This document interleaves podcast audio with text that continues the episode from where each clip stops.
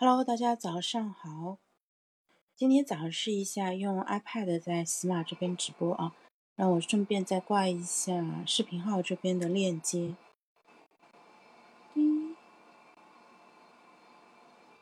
视频号，嗯 视频号怎么怎么了？哎，好，开始直播啊！视频号，潇潇早起团，一起读行动科学。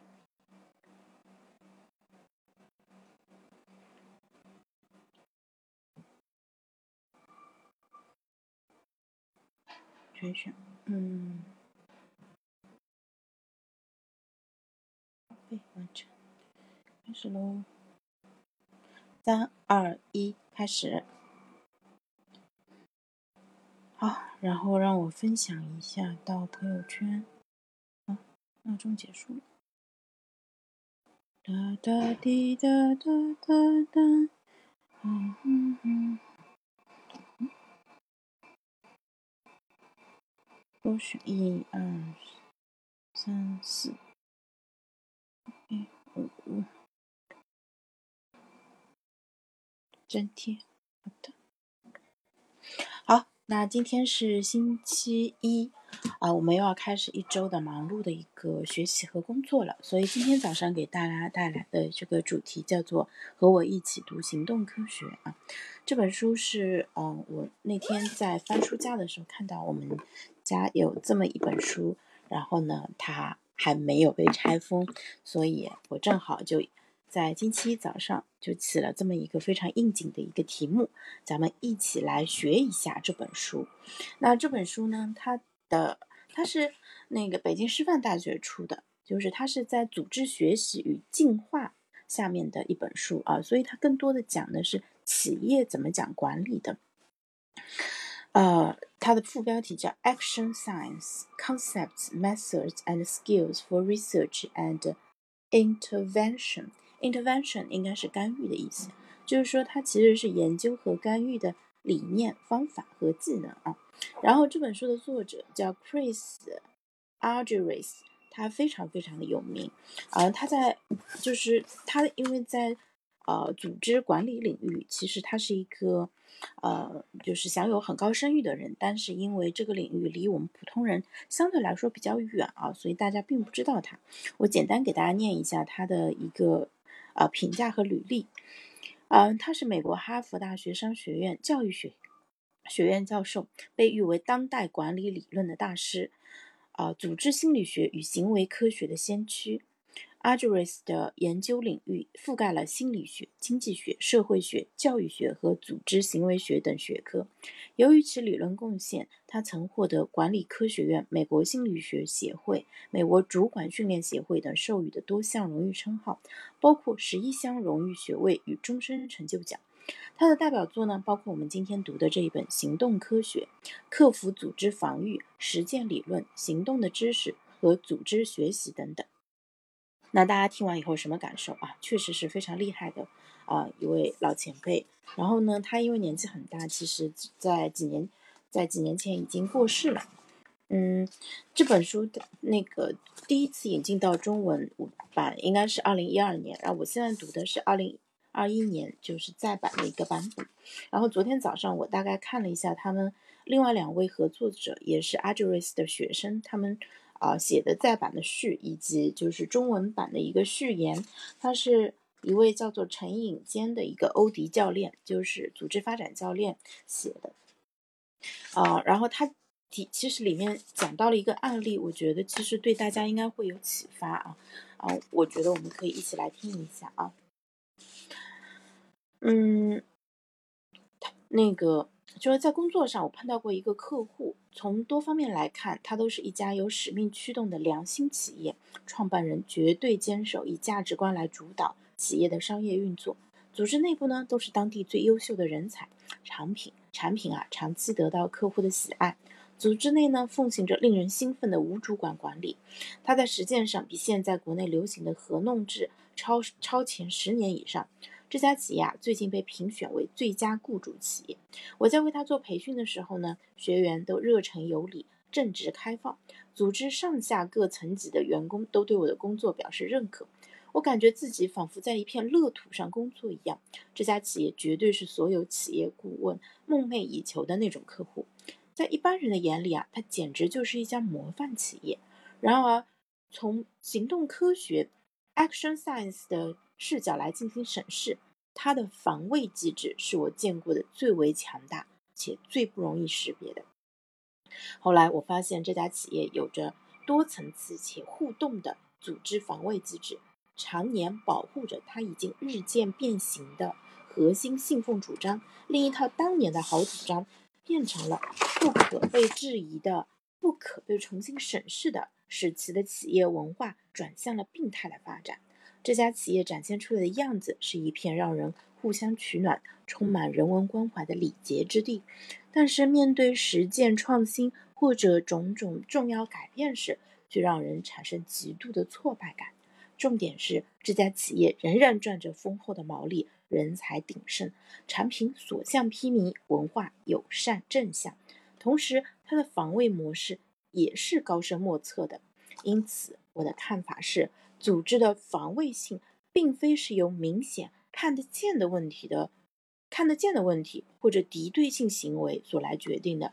如果我没有受益于 Chris Argelis 在行动科学方面的教化，我可能已经被这家企业的企业文化淹没了，困于熟组织的熟练的无能，这是一个专业术语啊，叫 skilled incompetence 之中，大幅的限制自己作为导师的介入有效性，更可能成为这家企业组织防卫的帮凶之一。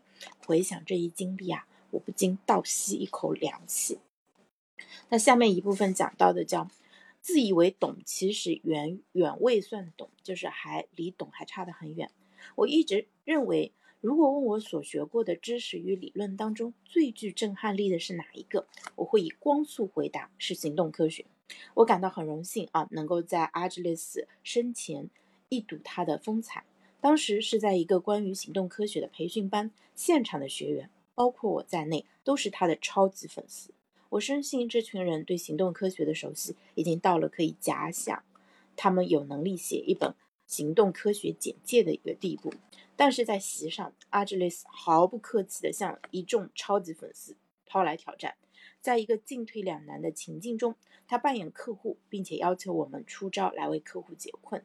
席上呢不乏世界级的管理顾问，但全场无人能够给出一个让他觉得可用的建议，更遑论有没有效果。可用在这里是一个关键词啊，我我我们来看一下，用行动科学的语言来说，那是指可行动性，可行动性。再说一遍，阿吉利斯认为啊，所有这些建议都是不能行动的，或是虚泛的，完全没有办法验证相关行动的有效性。那个像叶电影《叶问》中一个打十个的场面，让我看得胆战心惊。但是让我冒出冷汗的是。一群所谓通读阿基里斯的书的粉丝，在他面前原来仍然是茫然不解、不堪一击的。这个结果令人沮丧，但是我却因此而感到兴奋，因为行动科学的首要前提，并不是我们能不能学好它，而是我们是否能够看到看到自己失效、失能的时刻。是的，在行动科学面前，看到比学好来得更重要。自从那一次亲自遇见阿吉利斯以后，我真心的感到学习行动科学的难。那些认真探索自身行动可以如何变得更有效的人，才会想学好行动科学。但是现在的处境是，自己好像发现自己好像反而变变得，啊，自己好像怎么学也学不好。我的意思是，投入大量的心力之后，在某些时刻发现自己反而变得更糟了。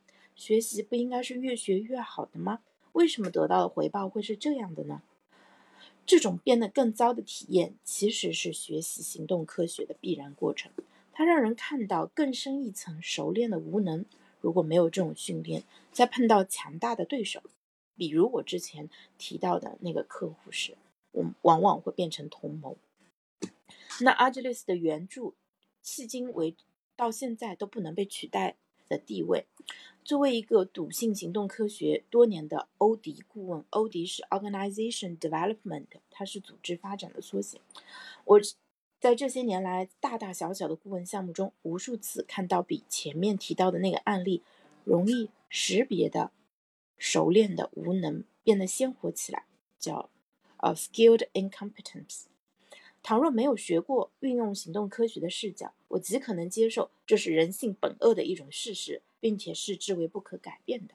幸运的是，阿吉雷斯与他的伙伴能像侦探一样追踪每一个无效的互动，从而总结出组织防卫机制这一伟大的洞见。只可惜啊，在庞杂的管理学文献中，理论性的讨论组织防卫的形成与打破，除了阿吉雷斯与 Donald，呃 s h a n 是 Sean，Sean，Donald Sean，迄今我未看到有第三人。哪怕是阿吉里斯那些很想要普及行动科学的学生，不知道出于什么原因，都大幅度的淡化有关组织防卫的讨论，反而更多的倾向于高难度谈话的培训。倘若从整个行动科学的理论所提供的解释来看，第二型的双路径学习模式。确实是当代企业所必须立刻建立的更高维的能力，叫 meta competence。没有这种能力，我们便很难引导客户进入深度会谈，更遑论建立学习型文化等，一切都变成空谈了。但我还是认为他的学生没有抓住一个更重要的教育方向，也就是让人能够看到更多第一型的单向控制模式与组织防卫之间的关系。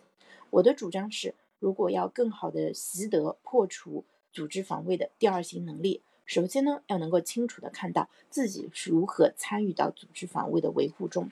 也因为我觉得阿基雷斯的学生都没有特别在这方面做足够的普及工作，所以我还是认为他的原作经过那么多年以后，仍然有它极其重要的价值。那不知道大家听完这样一个，呃。就是听完这样一个序言，有什么样一个感受啊？就是这本书它其实更多的是跟组织学习和发展有关系啊。看上去它不是直接应用在个人发展的一个领域的，但是我一直认为啊，我们每个人其实都是一家小公司，每个家庭也是一家小公司，然后公司呢也像家庭，也像国家，就是他们其实都是一个小的一个系统啊。我们可以从组织学习、组织发展的。这个领域当中，从去汲取到很多优秀的内容，引入到我们的个人发展领域。呃，给大家分享一个我最近做的一个研究啊，很有意思。就是大家平时接触的最多的跟自我管理相关的呢，可能是跟时间管理相关，对不对？然后呢，当我去百度，帮我当我去谷歌学术上去搜索 time management 时间管理相关的内容的时候，你发，你猜我搜到的内容是什么？搜到的都是大学生的时间管理，还有就是可能护士他们对，就是护士做了一些时间管理，但是很少有真正对白领，对于更普遍的一个上班族的一个时间管理的研究。那为什么大学生作为研究对象会出现的特别多？呃，这个之前被人那个批评过，大大家调侃过啊，说那个就是中就西方的心理学发展是建立在。啊，二十几岁的男性白人大学生，就是这四个典型特征身上，因为啊，在因为很多心理学实验都是在大学里进行的，因为教授本身就在大学里面，所以他们招募大学生来进行那个实验会很容易，所以他的实验样本基本上都会集中在这样一个人群当中。那针对更广泛的那个。就更广大的一个人群的实验，其实进行的很少啊，所以我用这个关键字去搜的时候，搜到的其实真的能够在上班族身上去用的，就比较严谨的，在学界啊有广泛的引用和讨论的一个实验，其实是很少的。嗯，对，所以的话，其实在个人发展领域，就是我们现在。呃，听到的、看到的很多的东西，在在学术界对它的研究是相对来说是比较少的。就学术界的研究趣味跟我们啊真正的需要其实有一个比较大的一个隔阂。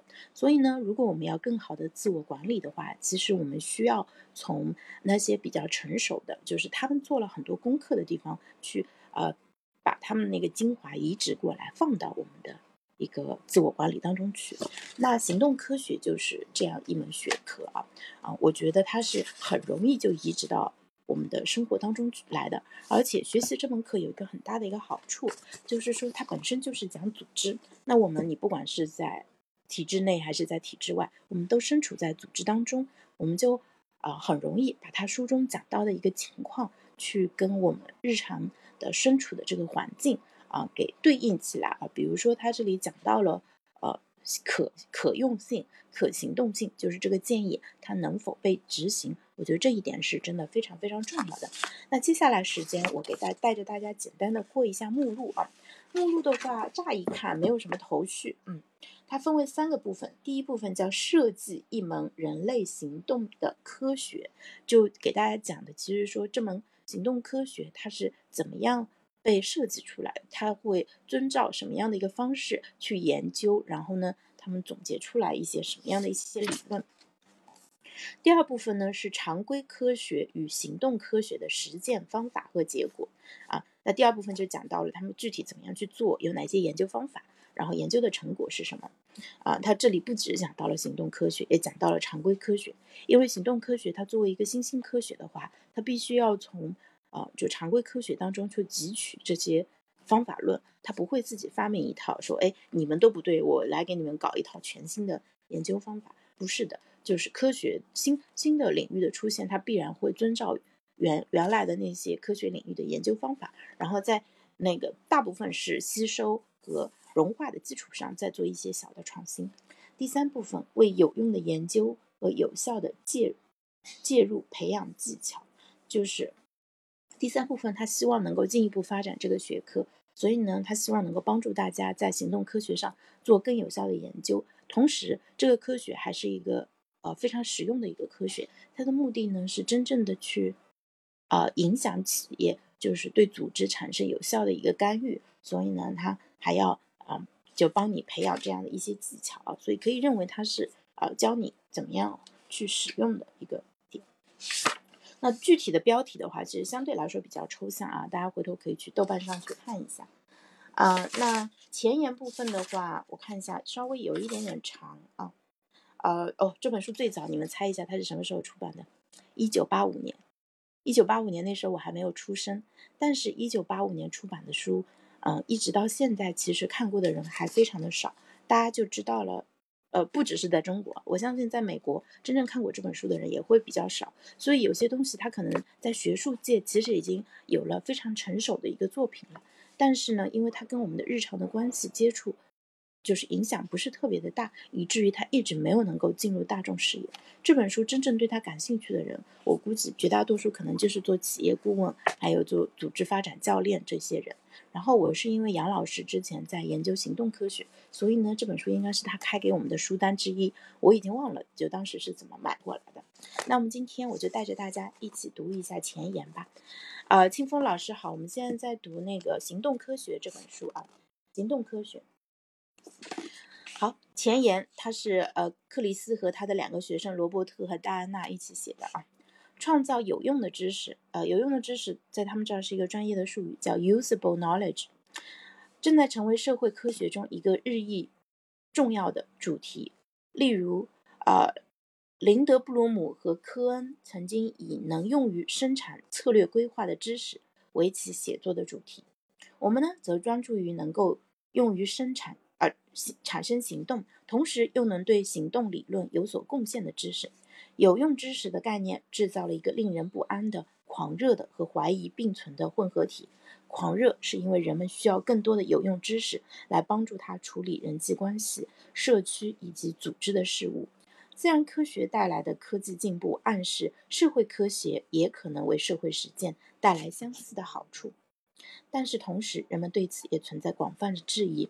应对贫穷、歧视和失业的政策陷入实施的复杂性中，无法推进。很多观察者在检讨这些政策时认定，正是这些政策本身反而把事情搞坏了。组织变革项目换着花样，一波一波地推出来，最终只留下一丝令人疲惫的名物，什么都没有改变。有责任的社会学家通过对研究的内省。来回应上面这些失望的情绪。无奈的是，对于实践工作者而言，他们的内心实在是过于深奥了。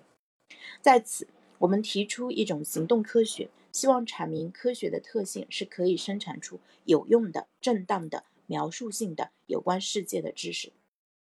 这个知识同时还蕴含着有关世界如何改变的信息。在科学领域，注重提升基础知识的同时，也要解决实际问题，其实已经有了漫长而且显赫的历史。在自然科学中，路易斯·巴斯德的工作足以说明这一点。巴斯德在为法国葡萄酒商解决发酵问题时，发现了细菌在疾病中的作用。类似的情况也发生在研究活动的早期阶段。在第二次世界大战中，学者们搁置了他们对基础研究的兴趣，转而协助英国解决那些紧要的实际问题。在这个过程中，他们发现了令人兴奋的理论性问题，而这些问题的解决又推动了基础知识的发展。在社会科学领域啊，注重科学与实践结合的研究，通常被称为行动研究。我们很乐意使用“行动研究”这个名词，但前提是要去除以下两个因素：第一，多年以来，行动研究经常把理论建构和检验分开，这一点导致社会科学家认定行动研究区别于基础研究。行动研究的意图是解决当事人关切的问题，而理论特性的检验呢，并不是它必然的工作。我们不同意这一点。我们认为，把实践问题的研习与推进理论建构和检验的研究结合起来是有价值的。第二，我们可以理解，许多行动研究者追随当前流行的常规科学研究观念来从事他们的经验性工作。但令人窘迫的是，这些被广泛接受的严谨的研究观念可能会自我设限。比如，为了使严谨性达到一个较高的水平。方法论本身可能与原初被设计出来的所欲了解的现实无关，以至于毫无用处。再比如，基于勒温、利皮特和怀特的早年、早期有关领导风格与团体氛围的研究基础上所做的研究，确实更严谨。然而，对于人类的真实生活而言，它们的有用性比起那些原初研究要来的差得多。我们所了解的最有名的两位行动科学研究者是库尔特·勒温和约翰·杜威。他们两人设计并实施了一系列的实验、行动实验或者示范性实验。这些实验的结果呢，也被系统的研究过。他们都在对解决实际问题，如青年人教育如何影响第二次世界大战中的饮食习惯、个体偏见的再教育等这些问题的同时，呃，推进基础知识的发展感兴趣。杜威和乐温都投身于社会改革的事业当中。用最近的流行术语来说，就是寻求另外一种解放的方法。在他们的世界中啊，公民应当承担探究的责任，以期产生一个具有学习取向和实验心态的社会。那这种描述性与规范性益处的有机结合，也是早期伟大的社会学家。妈妈，刚才你咳嗽还是他咳嗽？我们都没咳嗽。嗯。行吧，Web 韦伯的特点，我们有关行动科学的视野是建立在这些先行实践者思想的基础上的。我们保留了社会科学应该对生产一种另类解放的方法扮演重要性角色、重要角色的立场。而这个目标的实现呢，则取决于我们是否挑战了寄存现况，这也是个专业术语，叫 the status quo。妈妈把门关一下，我来关吧。要披一件衣服吧。回来了。在社会生活中啊，现存状况呢，寄存现况被人们在社会化过程中内化与持续强化的规范和规则所维系。啊，这个我想插一句啊，寄存现况就是我们简单来说就是那个现在的情况嘛。我觉得我们每个人其实都被困在这样的。现在的情况当中，当你想要改变自己或者想要改变组织，会变得特别的困难。所以，我们看看那个呃，阿吉雷斯是怎么样来聊这个话题的。人们学习到在寄存现况中中的哪些技巧行，哪些则行不通。每一个有用的技巧啊，都会影响个体的效能感，而越是有用的技巧，则最会影响这种效能感。效能感就是我们对自我的评价，觉得自己有没有能力去采取主动的行动。拿到达成自己想要的结果，个体依赖这些技巧判断它们的有用性，以一种识别且忠实于这些隐于技巧中的价值观的方式。规范、规则、技巧、价值观这四者相互依存，创造了一个我们称之为寄存现况的模式。这个模式无处不在，被人们视为理所当然、不可挑战。正因为这些价值观已经被内化，如果不去质疑面对寄存现况及其维持者的个体责任，就不可能被拿出来研究。所以，我们必须要先质疑面对，然后再把它拿拿出来研究啊。为了从事一种包含了改变寄存现况的研究，研究者必须既要有寄存现况的模型，又要有另外一套辩证的经验体系的模型。因此，我们对于能够生产和检验与下列四个命题有关的研究感兴趣：第一，隐藏于寄存现况之中，并且使其保持不变的变量；第二，参与改变寄存现况，并且向朝向一种另类解放的方法的变量；第三，前述两个命题被检验之后，作为介入的科学所必要的变量。作为介入的科学叫 science of intervention。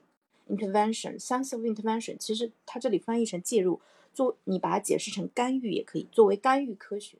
嗯，其次，使改变成为可能，同时呢又能生产符合可证伪的严谨性知识的研究方法论。对我们还需要能够生产更多的一个知识，然后呢需要有这样一个研究方法论。当我们和社会科学的同行讨论如何生产既合理又合用的知识时，碰到了几个反对。以改变寄存现况为研究方向的意见，这些反对意见列举了以下几点关切，他们是合理的，但他们对科学以及实践而言，通常是适得其反的。我看看啊，他下面讲了三页的反对意见，嗯，我就念一下标题吧，因为不然太长了，今天也读不完了。第一个反对意见通常从常规科学的前提开始，科学的首要目的啊是尽可能准确的描述真相。因此，主流科学家们专注于描述世界的存在，而不是去改变它啊，这个非常重要啊。对，但自相矛盾的是，这样的路径啊，其实无法描述有关这个现实世界的许多重要特征。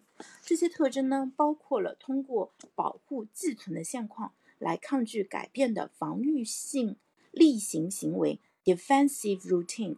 这个非常的重要，大家可以记一下这个概念：防御性例行行为。例行行为是 routine，就惯常行为；defensive routine，如果只是观察和等待，我们永远都不可能得到这个有关呃防御性例行行为的弹性机制的有效描述。因此，除非从防御的第一层着手，否则这些防御永远不可能被揭露。这是一九八五年阿朱瑞斯自己写的一篇论文里面的一句话，而他引用了自己。那对于科学的目的是描述真相这一前提的一个推论是。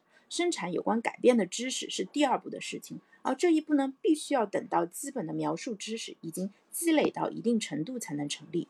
在行动科学当中，我们同意改变世界之前，重要的是先了解它。但是我们也相信，正如勒温所说，这句话反过来说也对：了解这个世界最好的办法呢，就是去改变它。如果不去探索某种改变寄存现况的方法，则意味着。研究者们选择的研究方法只是维持和巩固了寄存现况的世界，在这样的世界里面，对防御性例行行为的认识几乎不存在。啊，我觉得这个非常非常的重要啊。诶，我看一下，嗯，好，第二个反对意见呢是，大家可以那个听了比较久啊，可以点一下关注，然后呃。这本书的话，这周会作为我这边每天早上七点钟直播的一个主题啊。特别感谢招财猫哦，从我开始念就一直在这里。然后这本书读下来，我自己真的特别有收获。它需要我们先从防御出发啊，这一点真的特别厉害。第二个反对意见是，防御性例行行为可能有一些用处，所以不应该受到质疑。那防御确实为个体和组织的某些重要方面提供了保护。但是如果这些防御在具有某些功能的同时，又具有某些副作用的话，会怎么样呢？我们的资料指出，某些防御明显的限制了个体和组织的学习、适应、生存以及发展的能力。指出防御性例行行为的积极面，作为不去研究如何改变他们的消极面的理由，本身也是一种防御性例行行为。那第三个关联性的反对意见是。啊，前面那一句非常有意思，啊，非常有意思。他说你不能因为它有好处，你就不去研究它的坏处，然后去忽略它的一个消极的一面。而且在里面，呃，为什么我会说这本书对个体有意义，是因为作者其实在书中就明确讲到了，他研究的这些东西对于个体和组织都是有好处的，所以我们每个人都可以通过学习这本书学到就是自我改变，包括就是对周围的小环境产生改造的非常有效的方法。第三个关联性的反对意见是，改变的尝试有可能失控，并且无意中伤害了参与者。这个担心非常必要，研究者必须经常思考与回应。但是，什么会引导研究者相信当事人会允许他们自己制造危险情况呢？我们的经验是，社会学家们会被那些不信任这些研究研究者或者研究本身的被试成功的拒之门外。补充说一下，这个经验是基于一种研究者与被试或当事人之间的协同关系之上的。当事人在信息公开的条件下，可以在研究进程中做出任何选择。从某种程度上而言，研究者单向控制的程度越高，被试越难保护自己。当事人有办法保护他们自己的观点，带来了第四个反对意见：研究者可能会被踢出局。在团体中，质疑组织的防御性例行行为是危险的。这个团体可能会联合起来，转而对抗试图去讨论那些团体不想讨论的议题的研究者。